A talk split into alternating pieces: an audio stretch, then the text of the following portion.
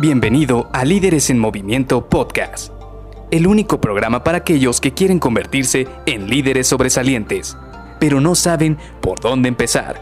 Te revelaremos los secretos mejor guardados que te ayudarán a triplicar los resultados de tu equipo.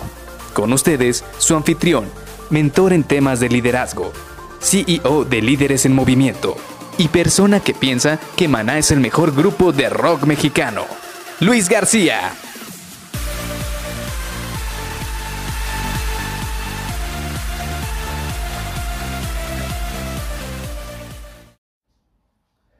La razón de haberlos reunido el día de hoy es para hacer una lluvia de ideas y saber cómo vamos a poder afrontar este reto que tenemos enfrente. Hola, ¿qué tal? Soy Luis García y te doy la bienvenida a Líderes en Movimiento Podcast.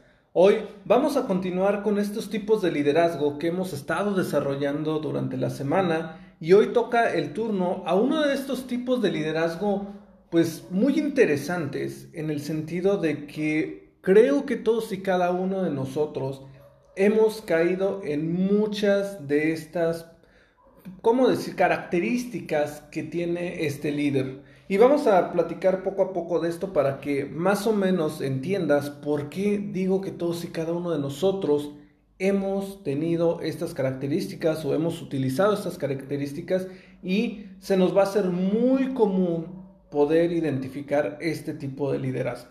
Primero, este tipo de líderes, como lo decía al inicio, son aquellos líderes que les gusta hacer reuniones, es decir, que busca el, consenso social o el consenso del equipo, de los colaboradores o de distintas áreas a la hora de que tienen un reto enfrente. Es el típico líder que cuando estás en un, cuando tenemos un problema enfrente, cuando tenemos que resolver alguna actividad, siempre dice, levanten la mano aquellos que estén de acuerdo o Levanten la mano a aquellos que creen que de esta manera lo vamos a poder resolver. Y si te fijas, todos y cada uno de nosotros hemos estado muy cercano a este tipo de líderes o incluso hemos visto personas que hacen como mayor peso este tipo de actividad. ¿Por qué? Y aquí van a, ver, a venir dos cosas. No, no quiero entrar en el detalle de querer delegar la decisión, que es otro tema, sino que este tipo de líderes lo que más bien buscan es que la decisión que se tome impacte de menor manera a los demás. Y la única manera de encontrar eso para ellos es que, que, la mayoría de las personas tomen esa decisión. Por eso terminan delegando esta decisión o terminan delegando lo que es el análisis de problemas o terminan juntando a varios miembros del equipo. Esto es bueno, ¿por qué? Porque vuelven partícipes a muchas personas de la organización dentro del análisis y toma de decisiones. Yo no estoy diciendo que sea malo, es una buena actividad. Muchas veces necesitamos tener ojos de todos lados para poder analizar un problema, para tomar una decisión, para poder generar nuevas ideas o generar nuevos movimientos. También es muy bueno porque lo que buscan es crear conexiones entre los colaboradores, ya sea que sean todos los miembros del mismo equipo o miembros de otros equipos o departamentos de la organización. Y como te decía, siempre buscan decisiones consensuadas. Son el típico que dice, ¿qué es lo que dice la mayoría? ¿O qué va a pedir la mayoría? ¿O qué piensa la mayoría?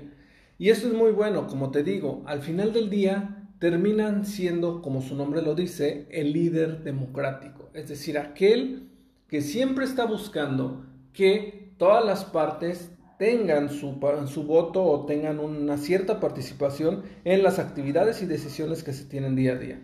Ahora, esta es la parte positiva y tú puedes darte cuenta de que es muy bueno y muy efectivo, porque al final del día lo que queremos es cerrar brechas con otros departamentos con otras personas, con otros equipos.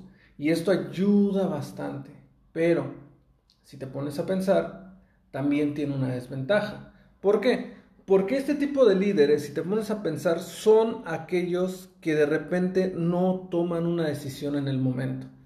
Que se esperan hasta tener una reunión con todos los miembros del equipo para poder salir de ahí con una decisión. Y ahora, mucho más complicado. ¿Qué pasa cuando en esa reunión no tienes a personas que quieren aportar un voto. Es decir, me ha pasado, y no sé si a ti te haya pasado, que de repente reúnes a varias personas y muchos de ellos no quieren tomar una decisión. Te dicen, no es que, ¿sabes qué? Tengo que ir a dialogarlo con mi jefe, tengo que ir a dialogarlo con mi supervisor, tengo que ir a dialogarlo con mi directivo, porque necesitamos evaluar más a fondo si esta decisión nos impacta o no nos impacta. Y el problema de esto es que sí, los tienes reunidos en ese momento para encontrar un consenso, para lograr una decisión, pero si todas las personas de esa reunión llegan con esta mentalidad de no tomar decisiones, el tomar esa decisión o el generar una nueva idea o el generar una nueva estrategia se puede alargar bastante.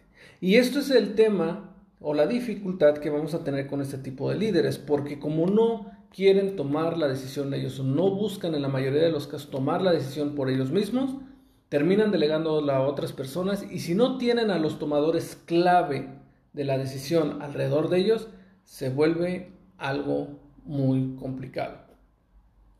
Y esto termina creando un ambiente errático, porque ellos piensan que es porque necesitan más juntas para poder tomar una decisión.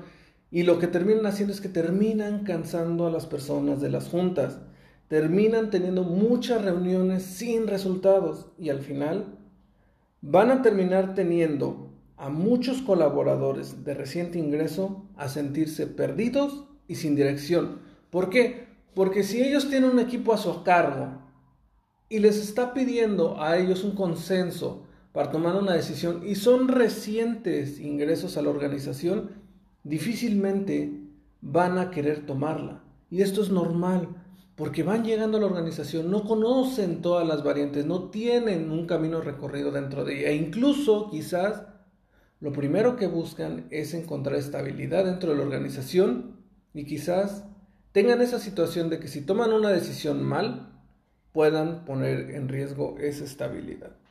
Entonces, en resumen, este tipo de líderes sí son muy buenos porque cierran brechas entre colaboradores y departamentos, pero quizás su mayor debilidad o quizás su mayor área de oportunidad sea el poder salir con una decisión en el momento que se necesita.